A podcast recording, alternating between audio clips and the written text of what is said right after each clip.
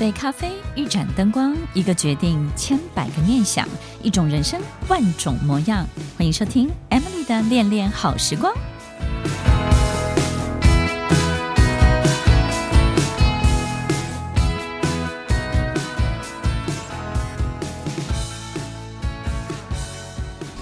听众朋友，今天在我们节目当中呢，我们要来分享这个心灵成长的几个很重要的迷思。迷思是什么呢？就是你觉得它听起来很有道理，可是怎么用起来都没有用呢？我们一起来看看到底怎么样可以让我们的生命变得更美好。你有没有曾经在人生谷底的时候呢，透过某一些书籍或是某一些课程，让你自己重新再站起来，并且呢，你得到某一些启发，所以呢，你恨不得赶快的分享给身边所有的人。今天我们的节目啊，要来分享。为什么有一些心灵成长里头，大家朗朗上口的许多方法，但是用起来好像不怎么管用呢？到底哪里出了问题呢？那我们到底有没有什么样的迷思在里头呢？其实，在最近这几年，应该是说这十几二十年来，我们都经常在讨论的几个，觉得嗯，带给自己很大的转变的这种思考。那这些思考最流行的是什么呢？是 对心灵成长流行的几个想法。第一个呢，就是很多人动不动就跟你说你要做自己的主人，对不对？所以你会发现，哎，爸爸妈妈说的话你都听不进去，因为你可以回他们说我要做自己的主人。很多人给你一些建议，你觉得这些建议呢，你不想听、不愿意接受的时候，你就说我要做自己的主人。当我们对于现况有很多的不满的时候，但是又提不出更好的方法，或者是自己一个更好的方向的时候，你就说：“嗯，我要做自己的主人。”听众朋友，“做自己的主人”这句话非常的好用，因为它可以用来阻挡很多对你有用但是你不想接受的意见，对不对？或者是呢，你不想要面对的状况，所以你要特别特别的去注意。这句话其实会带给你一些可能不好的误导。这个误导是什么呢？它可能会因为做自己的主人，而把你自己变成一个相当固执、执迷不悟的人。你会发现，做自己的主人呢，跟很多其他心灵成长的很多的这些语录，哎，又有一些违背了。所以，很多心灵成长的很多的概念是互相违背的，对不对？有时候你会觉得，哎，我怎么想不通嘞？做自己的主人，然后又跟我说改变的力量很大，那 到底要不要改变呢？做自己来改变吗？所以，听众朋友，如果这件事情你因此把自己变得非常非常的封闭，那么这个绝对是不利于你的。做自己的主人，我想他真正的意思应该是，你必须要非常了解你自己的需求。而你要诚实的去面对自己的渴望。如果你自己很想要，但是你都说不出口，你就没有办法做自己真正的主人。你总是希望你想要的一切可以透过别人的口中说出来，或者是你不用讲，别人就帮你做好了。或者是你不用发出这种需求，你不用求别人，因为你觉得没有面子，这个没有尊严。你又想维护自己的自尊自信，但是又想很多人主动来帮你完成很多事情，那么你永远得不到你想要得到的，你永远做不了自己的主人。所以，做自己的主人有一个很重要的关键心态是什么呢？我们要去面对自己心里头真正的需求，真正自己想要的一切，而不是把它隐藏起来，然后非常扭曲的去表达，或者是希望别人可以主动看见，对不对？做自己的主人，也要特别的提醒所有的听众朋友。听众朋友，你想想看哦，如果我们一直觉得，很讨厌别人在我们身边对我们做的所有的事情，我们就会花很多的力气，想要在他们面前做自己，然后拥有绝对的主导权。可是你有没有想过，其实呢，你身边的人会这么任性，可能也是你养成的。你身边的人会一直不断的去跟你要钱，有没有可能也是你放任出来的？有很多时候，我们觉得一直在帮别人解决问题，所以我不想再帮他解决问题了。他应该要改变，但是这很难，对不对？所以我们要很清楚的去了解，你到底提供了什么，让那个需要的人来到你身边。所以不是企图在他面前做自己，而是要非常认识你自己，了解你自己。知道你总是喜欢提供什么，然后呢，你想让别人感受到哦，你很会解决问题，哦，你总是愿意帮助他，哦，你非常的有价值。我们总是喜欢透过提供的东西，让别人感觉我们的存在的价值。所以，听众朋友。做自己真正的主人，要面对自己真正的需求，同时你也要非常认识跟了解自己到底想让别人看见什么，因为你想让别人看见的一切，就会招惹来那些需要的人到你的面前去创造所有的问题。第二个迷思是什么呢？就是我们经常会提到，很多人告诉你。哎呀，我想不开，想不开。他说啊，活在当下，活在当下，或者是美食当前，我要减肥。很多朋友就会说，活在当下，吃完再说。很多人都会随随便便就告诉你，活在当下，活在当下，对不对？不要太在意之前，然后也不要担忧太多的未来。但是很多人就把它解释成，那就是及时行乐喽。然后我要。不管明天我要负什么样的责任，昨天我做错什么样的事情，反正我今天就是要快活，快活最重要。活在当下，有很多人拿来劝很多那个遇到一些可能事情过不去的人，来劝这些朋友们可以放下，对不对？或者是及时的行乐。这个活在当下呢，我觉得就好像我们遇到感冒的。朋友，他感冒了，对不对？然后我们一定说，哎，多休息，多喝水，哎，多喝水，多喝水。那看到有人咳嗽了，我们就说多喝水。那有的人说啊，我胃好痛，我们就说多喝水。他说，哎，你昨天晚上没睡，精神不好，哎，那你多喝水。所以听众朋友，活在当下也是这个意思，对不对？就好像多喝水一样。活在当下，其实。他提醒我们的就是怎么样可以安住我们的心，不要慌乱，不要因为昨天而悔恨，不要因为未来而慌乱恐慌。所以，怎么样在此时此刻安住自己的心，让你的心安定下来，这个才是活在当下。他真正要跟所有的朋友分享的，以及提醒的。怎么样可以安住自己的心呢？所以，听众朋友，Emily 要分享几个很好的方法，也就是呢，不管你今天遇到什么样的事情，该做什么就要做什么，房间该整理就要整理，该吃饭就要吃饭，该运动就要运动。不管今天任何人打击你，跟你说了些什么，你该念书就要念书，该是什么进度就是什么进度。只有你去做了这些事情，这些一如往常的事情，一如过去你本本本来每天就在做的每一个进度，只有你持续不断的去完成，按部就班的去做到这些事情，你的秩序感就会回来。当一个人生活的周遭充满了秩序感，一切都在轨道当中运作的时候，你的心。就会被你安住，就会变得非常的放心。于是呢，你就不会慌乱了。安住自己的心，最重要的就是让你生活周遭的一切要充满秩序感。不要今天东做一个，西做一个，人家说一个你就听一个。有人告诉你一个好方法，你就急着去试试看。隔天又有人跟你说不对，于是你就又不做了。任何一个事情。都有一种力量，叫做持续的力量。所以，安住你的心，持续每天该做的每一件事情，而这些事情就会因为你的每一天的按部就班，它就会开始有累积，累积才会有力量。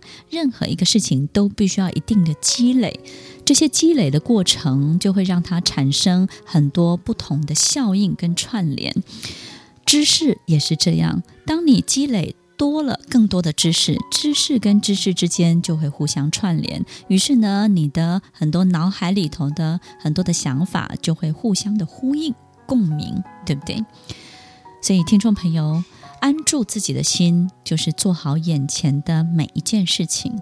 有时候，我们遇到很大的、重大的事件的时候，眼前很多这些不起眼的事情看起来就不是那么重要了，于是你就不想。不想再做了，所以不要让这些事情去影响你的心情。你就是要保有所有一切的秩序感。第二个，我觉得很不错的方法，可以安住自己的心，就是你必须要开始为别人去做一些事情。你不要老是停留在自己的世界里头。所以当有一天你变得有点慌乱的时候，为你的爸爸妈妈做一点事情，为你的孩子做一点事情，为你的同事去做一点事情，小小的帮助别人一个小忙，或者是去做一件让别人开心的事情，你会从你的世界跳到别人的世界，而你跳到别人的世界，当你转移了部分的注意力，你就会变得比较客观一点了，对不对？所以听众朋友，如果你家里有小孩，他现在有会考的压力。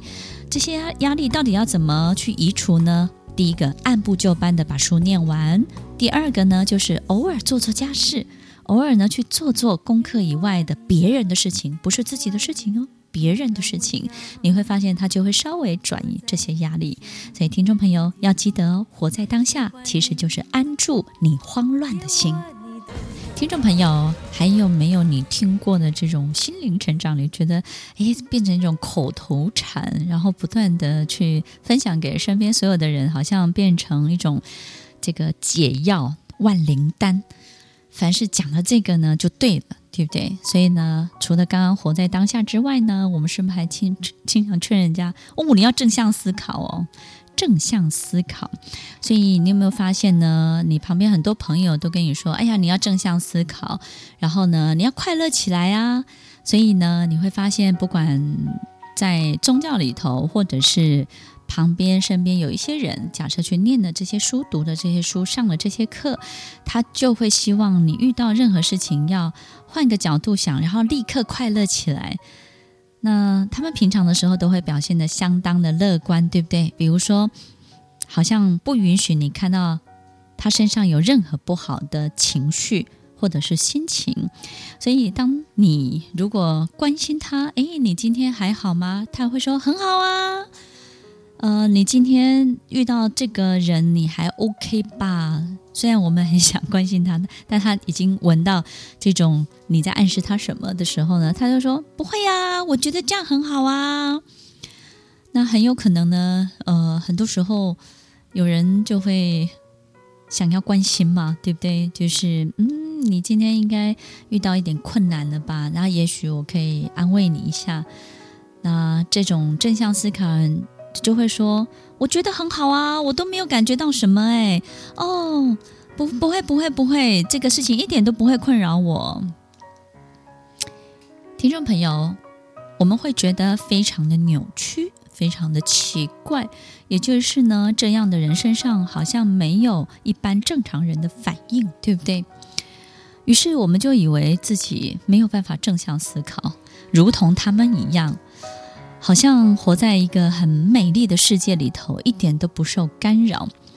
那听众朋友，你有没有发现，其实，在我们身边这些不断的朗诵着、不断的朗读着，呃，号称自己是正向思考的这些人呢？他们都有一个共同的特色是：当你不正向思考的时候，他是会生气的；或者是你说他没有正向思考的时候，他是会辩解的。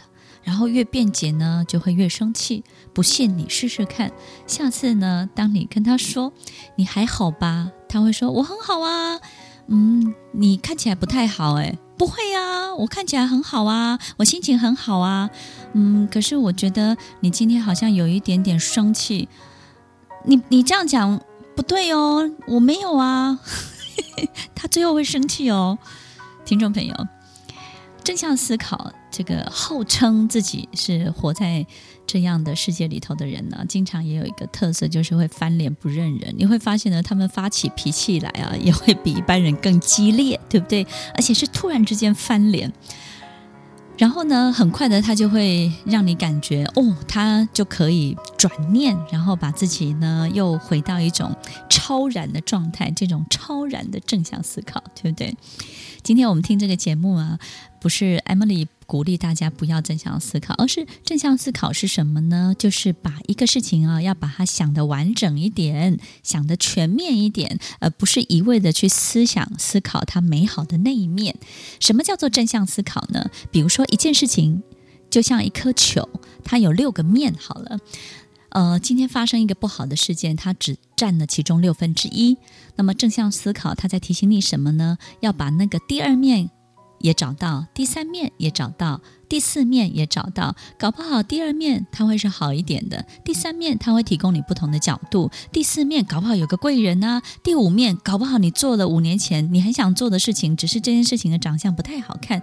第六面也许你吃亏，但是你帮助到某一个你很爱的朋友，或者是你很爱的人呢？对不对？当我们把这件事情的六个面全部都想过了之后，你就会发现，你对那六分之一不好的就比较释怀了。所以，听众朋友，真正的正向思考是什么？把一件事情想得更完整一点，让自己更接近这件事情所有的事实、所有的长相。你对于某一些片面的发展，你就不会有那么大的得失心了。听众朋友。很多人，你陷入一种困扰或者是困境的时候，他就跟你说：“断舍离，断舍离，要断舍离。”你就想怎么断呢？舍什么呢？我要离谁呢？断舍离。我们大概都知道，就是把一些不必要的东西把它清干净，把一些不必要的人把它断干净。然后呢，专注在自己的人生的轨道跟道路上面，对不对？所以呢，很多人在解读断舍离的时候，就以为啊，我要变得很修炼我自己，然后我要清修，我要断念，断掉很多的念头。听众朋友，其实断舍离它有一个我觉得很不错的概念。其实，在我们的生活里头，为什么要把一些呃没有用到的东西占住我们视野的空间，或是心灵空间的一切，把它清干净呢？最重要的是，其实我们在整个空间里头可以保有我们思考的这种能量。这个能量呢，必须要把它提高，我们才会把很多事情看透、想透，甚至有更好的商机或者是灵感。可是为什么把这些东西清掉，我们就会有这些灵感呢？因为在整个的空间里头，能够占住我们的东西很多的时候，我们就比较没有动态感。你会发现呢，整个空间满满的时候，你自己就不会想要待在那个空间太久，不会想做一点什么样的事情，对不对？而且你会发现你会安静不下来。所以，当一个人有买东西的欲望的时候，不断的囤积很多的东西的时候，我们可以。通常都会发现他是一个比较没有自信的人，所以呢，就会喜欢透过收集，或是买到，或是拥有。很多人都会觉得，比如说他买一部车，他就觉得他要加这个加那个加那个，加到最后他才会觉得很满意。很满意的那一刻，他又要换车了。或者是说，他投入某一个摄影，他就要开始买很多很多很多很多的配备。那么这些呢，都不是病，也不是一种病症。大家不要把它看得那么的严肃，其实断舍离它主要是要告诉你。我们必须要专注在一个事情的核心上面。所以，听众朋友，你有没有想过，其实如果你喜欢摄影，一个真正喜欢摄影的人，他也许透过手机，透过一个简单的方法，他他就就是可以捕捉到很美丽的镜头。也许大家会觉得说，Emily，你不知道，你没有搞摄影，你不知道这些东西的快乐。当然，我觉得拥有这些配备是非常非常开心的事情。可是那个事情本身的核心，呃，断舍离希望你提高你的注。意力的比例在那个事情的核心上面。我记得小时候我看过一个呃很多的伟人的故事，那伟人的故事里头，其中在描写绘画画家，他讲到一个婆婆叫摩西婆婆。那这个摩西婆婆呢，她其实年轻的时候都没有时间去从事任何的创作，一直到她年纪大了，然后先生过世了。小孩子也都长大了，他已经很老很老的时候，他才开始拿起一支笔，跟随便在纸上去作画，或者是说他可以有的布上面去作画。但是没有想到，也因此开启了他绘画创作的这一条伟大的路，而他的画作呢，也成为后人很多学习的这种典范。可是。各位想想看，他才七八十岁，他才开始这件事情，而且是用一个他他去捡人家不要的，或者是孙子孩子不要的这些这些画笔色彩，他并没有那么讲究，要所有的配备齐了，他才去做这件事情。所以，当一个人没有自信的时候，的确会觉得要万事俱备，我才能够补足这个东风，对不对？万事俱备了，然后只欠东风。那这个东风是什么呢？它就是核心。所以，断舍离其实告诉我们，不管做任何事情，其实外在的一切没有那么重要。我们有没有办法掌握住这件事情的核心，才是最重要的。而从那个核心开始哦，你有没有那么多配备哦，其实都不影响你的成功的。断舍离。最后一个要跟大家分享的呢，就是吸引力法则，对不对？哎呀，这个已经被引用了太多太多年。那我们有时候会觉得说自己有一些想法的时候，果然会吸引某些人。其实，听众朋友，你只要把握一个原则，吸引力法则呢，考验的其实并不是你的思考，而是你整个人的作为。如果你想一个。你想要的事情，它不见得会真的来到你身边，并且发生给你看。可是，如果你是那个人，你自然就会吸引跟你同类的人以及同类的机会来到你的身边。举一个简单的例子哦，听众朋友，你不会因为想了某些事情，然后那个事情就莫名的提供所有的配备。但是，如果你怀孕了，你会发现，你走在路上，到处都看见怀孕的人。如果你买了一部新车，是宾士，你会发现你开在路上，你的眼睛注意力到处都会去寻找跟你同款的，或者是等级比你高的、等级稍微比你低一点的宾士车。你是什么，你就会看见什么。是因为当我们在什么样的状态，我们的注意力就会停留在什么样的状态。所以你表现了什么样的你自己，你就成就了你眼睛看到的所有的世界。这才是真正的吸引力。你是什么，你才会吸引什么。重要的是你的作为、你的表现的状态，以及你整个人所呈现出来的样子哦。听众朋友，我们都听过一句古人说的话，叫“天道酬勤”，也就是呢，这个天道啊，它是会回馈报酬勤奋勤劳的人。天道酬勤这句话的意思就是说，勤奋勤劳的人，这个老天爷自然会给你很多很好的报酬回馈，来回馈你所有努力的一切。但是呢，如果从哲学、心灵成长来分享，就是一个勤奋的人。它就是保持一定稳定的震动，高度的震动在一定的轨道上，而这个轨道最后得到的那个东西，当然老天爷就会非常明显的感受得到这种震动，对不对？所以呢，让自己保持在一定的轨道上面，勤劳勤奋，天道就会报酬你，就会酬勤。听众朋友。你是什么，你才会真的吸引什么，靠近什么，得到什么，看见什么。最重要的是你自己哦。